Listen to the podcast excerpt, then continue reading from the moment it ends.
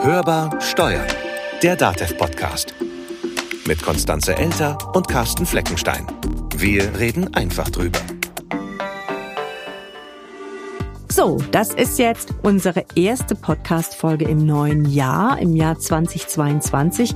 Also ich mag ja gerade Jahreszahlen. Das ist ein gutes Omen vielleicht, oder? Ein Omen wofür? Ich weiß nicht, für die neue Regierung oder die Pandemie oder die Steuerpolitik oder die Vorsätze. Na, hoffen wir es mal. Schön wäre es ja, kann ja eigentlich nur besser werden. Hast du denn Vorsätze fürs neue Jahr? Oder vielleicht zu unseren diesjährigen Podcast-Folgen? Vorsätze nicht, aber Ideen ganz viele. Ich finde das sowieso ein bisschen doof mit den mit den Vorsätzen so ja. zum Jahreswechsel. Das sagt jeder, ne? Also ich mache das und jenes mir vorgenommen, aber am Ende macht's keiner. Also ich mache ja sowieso eher eine Liste. Na gut, also wenn es die Vorsätze nicht sein sollen, dann brauchen wir was anderes. Hörbar Steuern.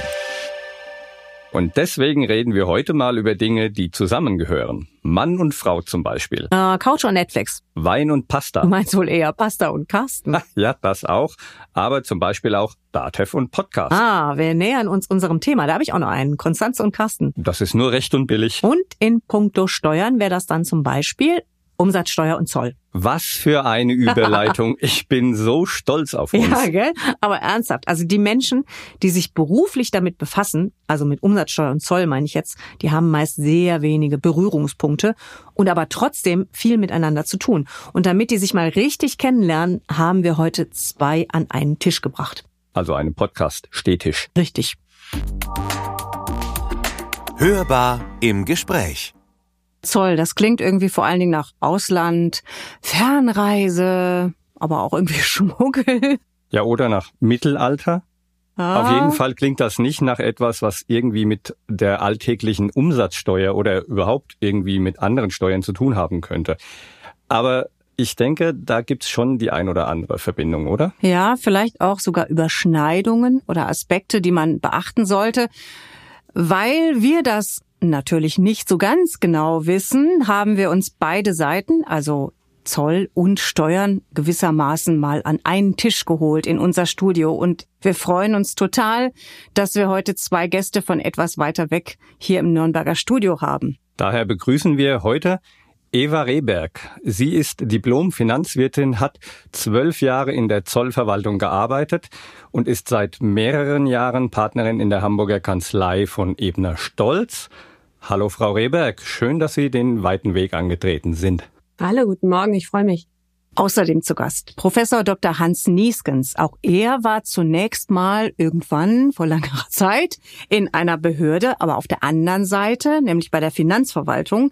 Er ist seit Jahren Professor und Gutachter und zudem natürlich auch Steuerberater und Rechtsanwalt. Herzlich willkommen, Herr Nieskens. Ja, auch von meiner Seite einen recht schönen guten Morgen und ich freue mich auch. So, jetzt heißt es Aufwärmen für das jeweils andere, das jeweils Fachfremde. Frau Rehberg, haben Sie die Steuererklärung schon gemacht? es ist ein bisschen unangenehm, aber ich mache die nicht mal selber, sondern ich lasse die machen von Fachleuten. Und Herr Nieskens, durch welche Zolltür sind Sie bei Ihrem letzten Auslandsflug gegangen? Rot oder grün? Ich gehe immer nur durch die grüne Türe. Auch wenn Sie was zu verzollen haben.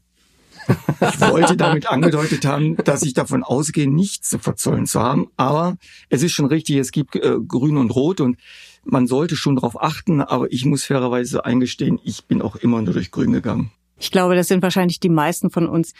Grundsätzlich zwischen Steuern und Zoll gibt es ja wenig Berührungspunkte denkt man.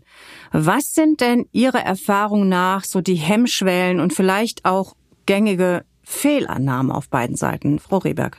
Naja, aus meiner Sicht ist das so, alleine dadurch, dass äh, zwei verschiedene Behörden zuständig sind. Also beim Zoll ist es so, dass es ähm, Bundesbeamte sind und ähm, das ist beim BMF angesiedelt direkt und wir haben EU-Vorschriften und das ist bei der Umsatzsteuer ganz anders. Und deswegen denkt man wahrscheinlich schon von außen, das sind ganz unterschiedliche Sachen, die haben mal gar nichts miteinander zu tun. Und genau wie Sie sagen, bei Zoll ist immer die Grenze im Mittelpunkt. Und äh, an was anderes denken die meisten Leute erstmal kaum.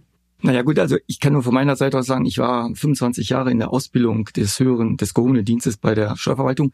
Bei uns fiel das Wort Zoll ein einziges Mal in der Einführungsstunde in der allerersten Woche und von da ab haben wir mit Zoll nichts mehr zu tun gehabt. Das gab es für uns nicht. Auch ein für Umsatzsteuer, das ist also der Berührungspunkt, um den es gleich auch noch ein bisschen gehen könnte spielte eigentlich nur eine sehr untergeordnete das Rolle. War in meinem Studium genauso. Umsatzsteuer, da wurde uns immer gesagt, na ja, das ist linke Tasche, rechte Tasche und deswegen ist es nicht so wichtig.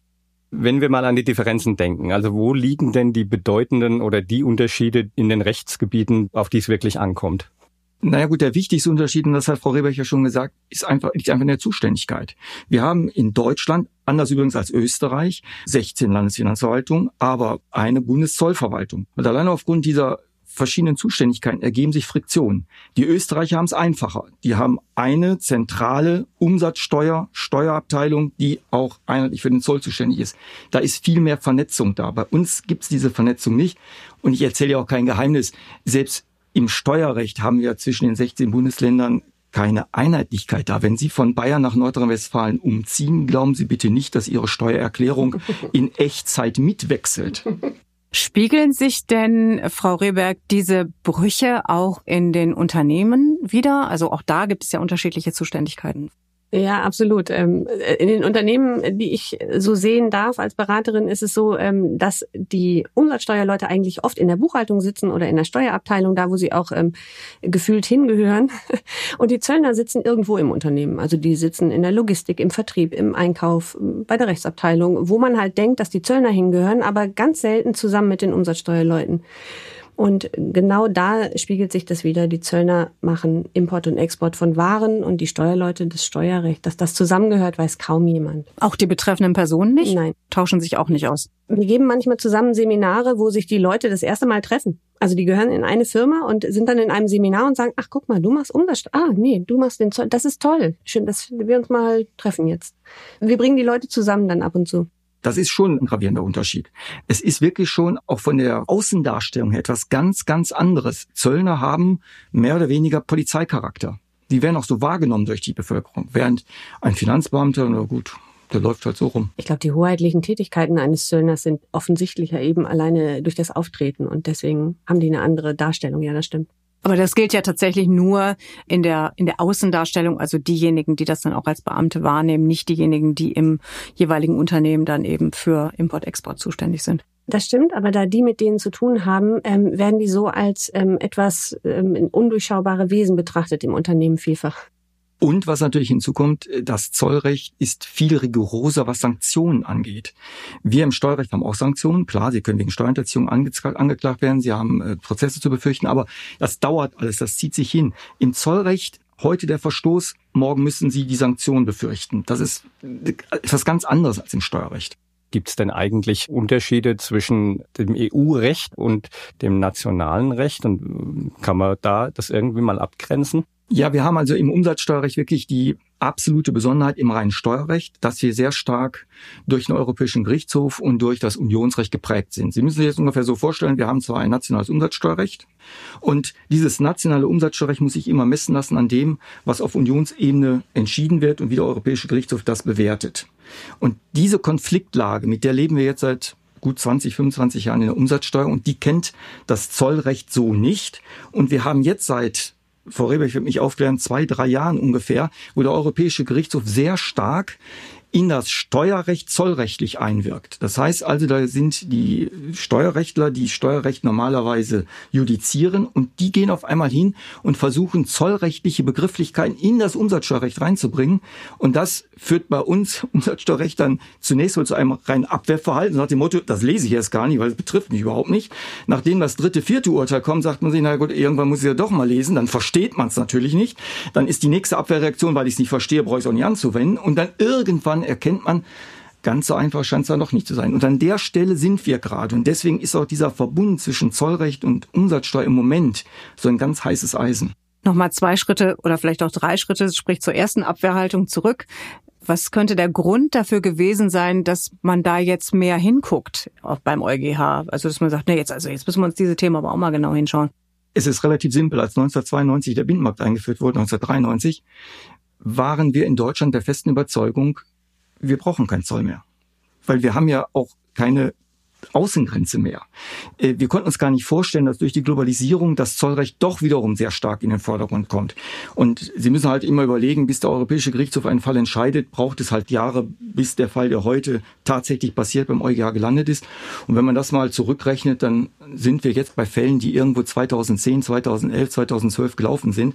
Also der Europäische Gerichtshof ist jetzt wirklich dabei, auch diese geänderte Sichtweise durch die Globalisierung, durch die Veränderung im Marktverhalten dann auch in seiner Rechtsprechung mit aufzunehmen.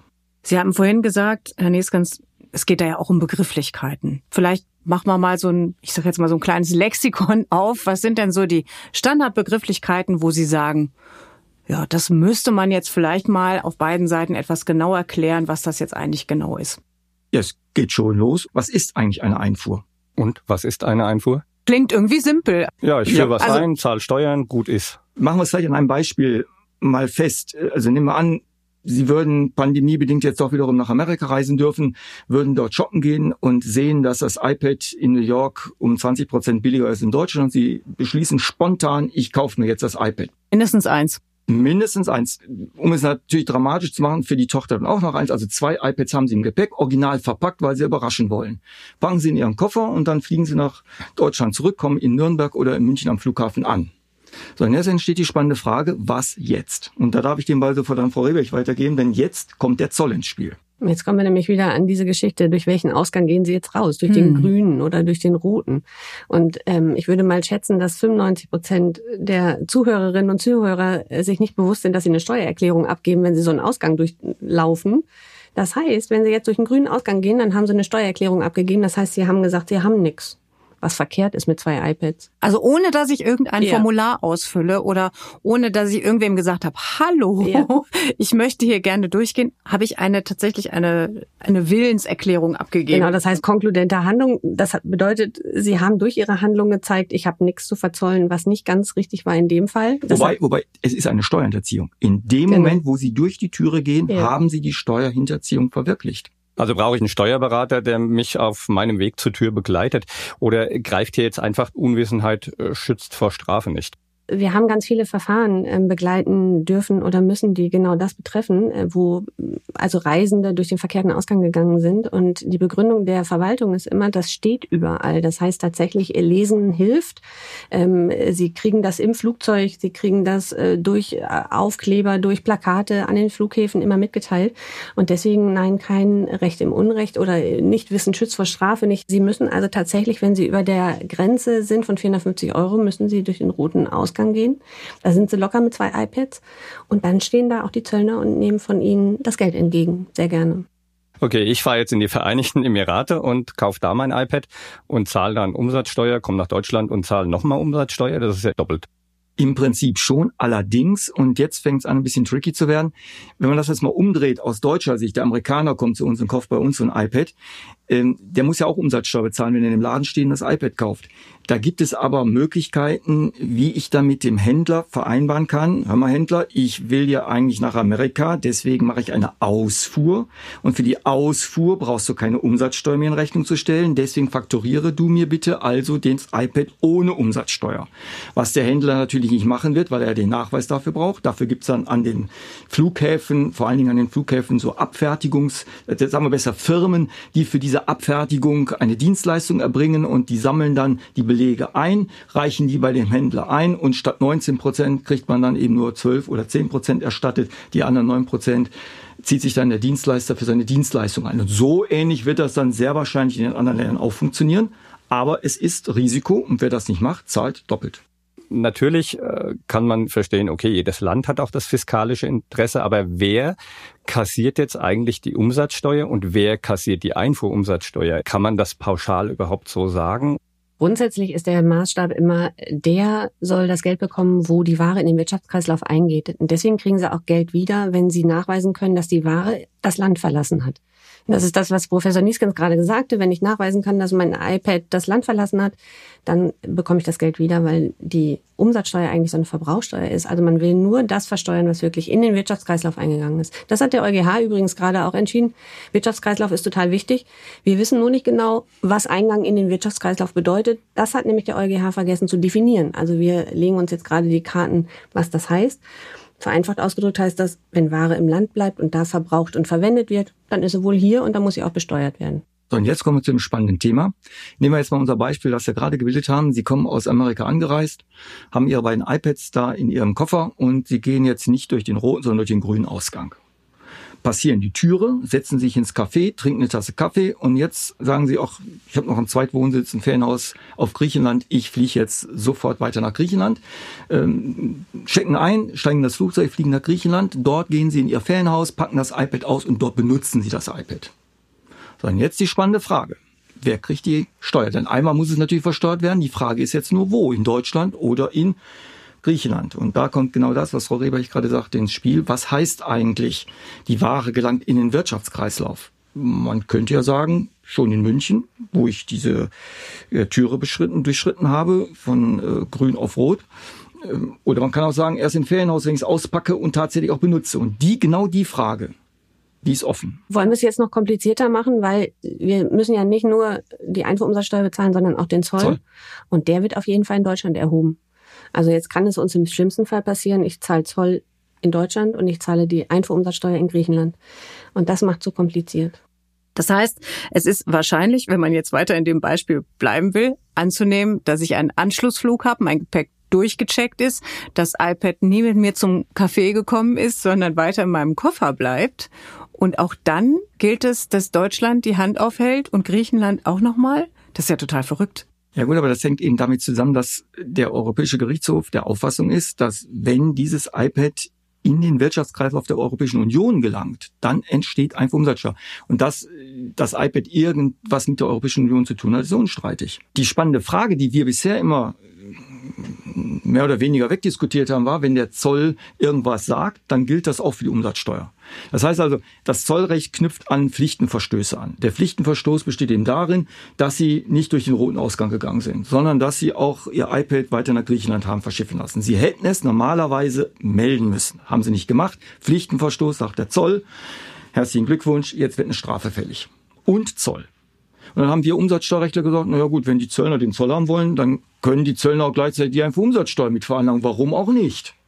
Und da sagt jetzt der Europäische Gerichtshof einmal, naja, ganz so einfach ist es nicht. Denn wenn wir davon ausgehen, dass das iPad das in Griechenland in den Wirtschaftskreislauf gelangt ist, dann kriegen die Griechen die Einfuhrumsatzsteuer. Übrigens mit dem Steuersatz Griechenlands. Also nicht 19 Prozent, sondern, ihr weiß, die Griechen haben 22 oder 24 Prozent. Das ist noch die weitere nette Angelegenheit dabei. Das ist jetzt so ein klassisches Reiseproblem, sage ich jetzt mal, von, von Privatleuten. Aber welche Probleme stellen sich denn dann tatsächlich in den Unternehmen, in der unternehmerischen Praxis? Also ein ganz typisches Beispiel ist, ähm, Sie verkaufen als deutsches Unternehmen irgendwas ins Ausland. Dann schreiben Sie immer eine Rechnung ohne Umsatzsteuer, weil Sie ja denken, Sie verkaufen es ins Ausland. Um das nachweisen zu können, die Belegnachweise, die Sie dafür führen müssen beim Finanzamt, brauchen Sie die Ausfuhranmeldung vom Zoll. Das heißt, Sie brauchen für den Nachweis einer umsatzsteuerrechtlichen Befreiung Zollpapiere. Da haben Sie schon die Überschneidung. Wenn der Zöllner in dem Unternehmen also diese Papiere nicht ordentlich aufbewahrt oder nicht gemacht hat oder ich weiß nicht, der Spediteur die weggeschmissen hat, dann hat der Umsatzsteuermensch im Unternehmen ein Problem mit dem Nachweis und muss dann die Rechnung verändern. Und da ist, das ist so eine ganz klassische Brücke, wo viele nicht verzahnt sind. Und da kommt jetzt noch hinzu, die Zöllner sind wirklich digitalisiert. Da läuft alles digital ab. Wir im Finanzamt kennen nur den ausgedruckten Bescheid. Das heißt also, ich kann den Nachweis für das Finanzamt nur erbringen, wenn ich die Zollanmeldung ausgedruckt vor mir habe, dies aber nicht mehr ausgedruckt gibt. Und da können Sie spätestens schon erkennen, wo dann in der Praxis die Friktionen stattfinden. Und die Finanzbeamten haben auch große Schwierigkeiten. Wir Zöllner denken nur in EU-Grenzen. Das heißt, mir ist das völlig egal, ob sie über Holland ausführen oder über Deutschland oder über Polen. Hauptsache raus aus der EU. Beim Finanzamt ist das ganz anders. Die möchten immer gerne einen schönen deutschen Ausfuhrnachweis. Wenn Deu über, deutscher wenn, Sprache? Ja, in deutscher Sprache. Die Amtssprache ist Deutsch. Das steht tatsächlich in der Abgabenordnung drin. Und ähm, es ist so, dass wir das nicht bieten können, wenn wir über Polen rausgehen oder über Holland und dass wir dann regelmäßig Schwierigkeiten mit dem Finanzamt haben. Wir haben schon französische Ausfuhrnachweise übersetzen müssen, weil der Finanzbeamte gesagt hat, ich kann da nicht sehen, dass die Ware rausgegangen ist. Und da sehen Sie die Unterschiede, auch die, ja, den Status, wo wir sind. Also das eine noch sehr, sehr stark ähm, Papier- und deutschsprachig gestützt und das andere schon ein bisschen internationaler. Aber das, das ist ja total verrückt, weil bei der Umsatzsteuer, also bei der in Anführungszeichen echten oder normalen Umsatzsteuer, ist es ja so, wenn ich jetzt zum Beispiel an den Terminus Gutschrift denke, da gibt's ja inzwischen BMF-Schreiben zu, was da alles auch in anderen Sprachen erlaubt ist. Und bei solchen Formularen gibt's es nicht. Das steht tatsächlich auch in der Abgabenordnung. Ja, also das ist Deutsch. Ja, ja, absolut. Und die müssen das nicht anerkennen. Wenn die das anerkennen, dann ist das nett. Äh, und dann ist es auch gut, aber es ist nicht verpflichtend und deswegen können die sich das alles übersetzen lassen. Und wenn da jetzt nicht Ausgangsvermerk auf Deutsch darauf steht, sondern in Französisch, Englisch geht noch, aber Französisch ist schwierig, Griechisch ist ganz furchtbar, dann können die sich das übersetzen lassen, ja. Ich würde gerne schweigen. so sprachlos bin ich. Also das klingt nach unverhältnismäßig viel Bürokratie. Ich kann schon verstehen, warum man da nicht dran rühren will und warum das vielleicht auch so lange dauert, wie Sie vorhin erzählt haben, Herr Nieskens. Trotzdem, warum braucht es jetzt diese unterschiedlichen Reglementierungen? Warum braucht es diese unterschiedlichen Steuerarten? Warum braucht es diese Trennung jetzt letztlich? Na naja gut, Umsatzsteuer hat ja nicht nur was mit Einfuhr und Ausfuhr zu tun. Das muss man ja ganz klar sagen. Wir haben in der Umsatzsteuer ein ganz breites Spektrum von Einnahmequellen. Und die Einfuhr und Ausfuhr ist nur ein ganz kleiner Aspekt davon. Und wie gesagt, wir haben halt das Hauptproblem, dass aufgrund der verschiedenen Zuständigkeiten wir auch häufig in der Meinungsfindung in der Umsatzsteuer hinterherhinken. Es ist relativ einfach zu verstehen. Wir haben 16 Bundesländer mit 16 Landesfinanzverwaltungen, mit 16 Landesfinanzministern. Und jeder will mitreden. Jeder hat sein eigenes politisches Steckenpferd auch. Und äh, der Bund kann zwar koordinieren, es gibt natürlich auch im Bundesfinanzministerium eine Abteilung Umsatzsteuer, aber die koordiniert eigentlich nur, kann nicht selbst entscheiden. Und wenn die 16 sich nicht einig sind, kommt nichts raus. Also ich darf mal so ein ganz einfaches Beispiel nennen. Wir haben im Jahre 2003 eine EuGH-Entscheidung bekommen, wonach Mitgliedsbeiträge bei Sportvereinen steuerbares Entgelt sind. Die Finanzverwaltung ist immer noch auf dem Rechtsstand von 2000. Wir haben also die Erlasse noch nicht angepasst bekommen, weil die 16 Bundesländer sich einfach nicht einigen können, wie sie mit diesem Problem umgehen können. Wenn man das nicht geklärt ist, gibt es keine Entscheidung. Im Zoll ist das einfacher. Ja, weiß ich nicht, ob das einfacher ist. Im Zoll ist es irgendwie eine Stufe höher gefühlt. Also wir haben dasselbe Problem, aber dann auf EU-Level. Das heißt, alle EU-Mitgliedstaaten reden über den Zoll der Zoll ähm, steht äh, komplett den e der EU äh, zu. Also das heißt, wenn ich irgendwas in Hamburg äh, importiere beispielsweise, dann wird der Zoll, der dann vereinnahmt wird, an die EU abgegeben. Das heißt, ich habe hier dasselbe, was Herr Professor Nieskens beschreibt, nur eins höher auf der EU-Ebene. Alle Mitgliedstaaten haben da ihre eigenen Wünsche und Forderungen und was sie alles möchten. Deswegen ist das auch da so schwierig. Deswegen können wir aber auch Umsatzsteuer und Zoll nicht zusammenbringen, weil bei der Umsatzsteuer das Geld direkt in die Länder geht und bei uns das Geld direkt an die EU geht. Und natürlich sind die sich überhaupt nicht einig. Und das wird auch noch, also wir werden, wahrscheinlich werden wir das nicht mehr erleben, Herr Nieskens, dass das mal vereinheitlicht wird bei uns. Aber wenn Sie was vereinheitlichen könnten oder der kleinste gemeinsame Nenner, was könnte man denn an Prozessen, Abläufen überhaupt erstmal ändern, damit es vielleicht ein bisschen einfacher wird? Also aus meiner Sicht müssten wir ganz dringend mal gemeinsam, also beide Zuständigkeiten müssten man darüber sprechen, was ist eigentlich eine Einfuhr, was ist der Wirtschaftskreislauf, wann ist Eintritt in den Wirtschaftskreislauf. Wir haben zum Beispiel diese irre Geschichte, dass wir ein Zolllager haben. Und für mich ist Ware, die in einem Zolllager, das ist ein besonderes Verfahren, da liegt unverzollte Ware drin. Für mich ist Ware, die in einem Zolllager liegt, noch gar nicht da, die ist noch nicht verzollt, die befindet sich für mich noch nicht im Inland. Für Herrn Nieskens sehr wohl. Wenn Ware in einem Zolllager durchgehandelt wird, ist da Umsatzsteuer drauf. Das ist irre, das passt nicht. Also das heißt, Einfuhrbegriff muss dringend zusammengebracht werden und der Ausfuhrbegriff genauso. Also ich darf das Beispiel nur aufgreifen, einfach um das dem Zuhörer auch klar zu machen, worum es geht. Stellen Sie sich vor, da kommt eine Ware aus Amerika in ein Zolllager nach Deutschland. In dem Zolllager, hat Frau Reberich gesagt, passiert zollrechtlich nichts. Die Ware ist visuell nicht da. Und jetzt geht die aus dem Zolllager, beispielsweise nach Russland, wird die von da aus ausgeführt. Da sagen die Zöllner, prima, haben wir nichts mit zu tun. Wir im Umsatzsteuerrecht haben jetzt auf einmal das Problem, Zolllager kennen wir nicht. Das Zolllager ist ein Stück Inland. Die Ware befindet sich also in Deutschland. Also wenn die von dort aus weiter irgendwo hin transportiert wird, habe ich auf einmal eine Lieferung aus Deutschland raus. Jetzt brauche ich einen Ausfuhrbeleg, damit ich die Steuerbefreiung bekommen kann. Den Ausfuhrbeleg bekomme ich aber nicht, weil für die Zöllner das gar keine Ausfuhr ist. Und da können Sie schon sehen, welche Probleme wir haben.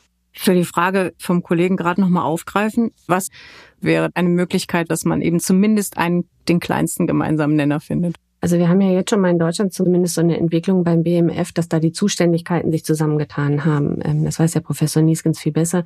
Wir haben jetzt das erste Mal die Situation, dass Umsatzsteuer und Zoll in einer Hand sind von der Organisation und von der Zuständigkeit. Aber in der falschen. ja. Nämlich beim Zoll. ja, in der Zollhand, das ist das Problem. Das ist das Problem. Okay, da bin ich Schon gehen die Begehrlichkeiten los. Naturgemäß bin ich da andere Auffassung. Aber äh, allein die Tatsache, dass es in einer Hand ist, ist ja schon mal ein Anfang, ähm, weil wir dann davon ausgehen müssen oder können, ähm, dass, dass sich da die Sachen ein bisschen annähern. Wie lange das dauert, weiß man nicht, ähm, aber das wäre so meine Hoffnung. Ja gut, es gibt die große und die kleine Lösung. Die große Lösung wäre in der Tat die, dass man österreichische Verhältnisse bekommt, dass man also die Landesfinanzverwaltungen zugunsten einer Bundesfinanzverwaltung opfert. Das wird aber nicht passieren, weil ich dafür das Grundgesetz ändern muss.